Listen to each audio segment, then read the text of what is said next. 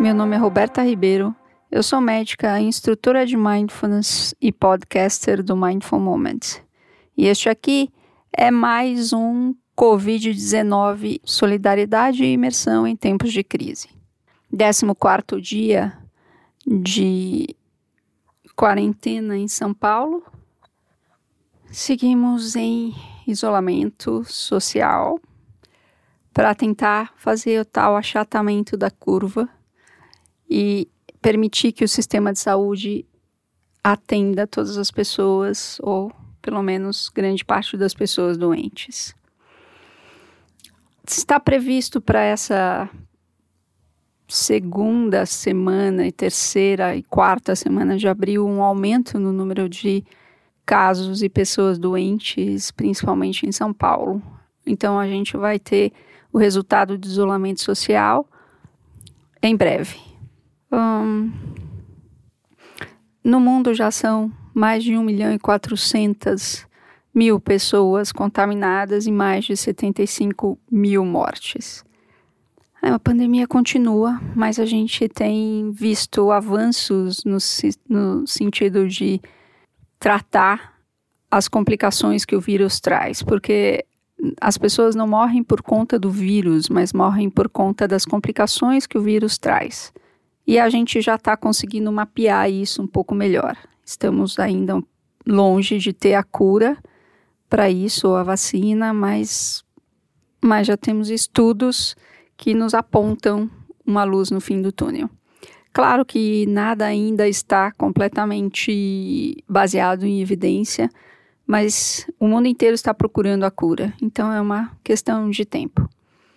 Enquanto isso, os cientistas debruçados em seus laboratórios, nós aqui precisamos nos centrar para não ficar perdido em tantas notícias na divisão que o nosso país, Brasil, está vivendo neste momento entre governadores e presidente, ministros e presidente, enfim, o momento já é tão difícil e se a gente se deixar ser levado por todas essas notícias, a gente acaba elevando o nosso nível de ansiedade, de estresse.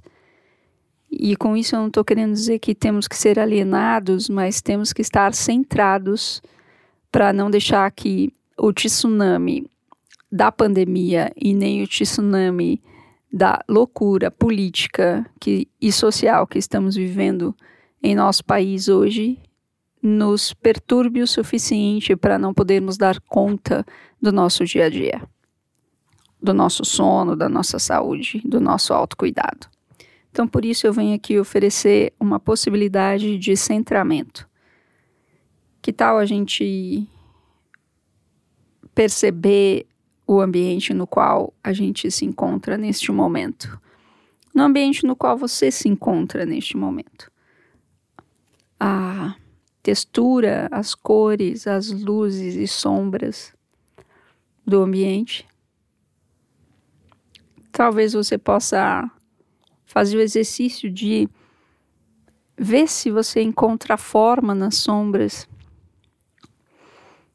e não necessariamente querer categorizá-las, mas investigá-las.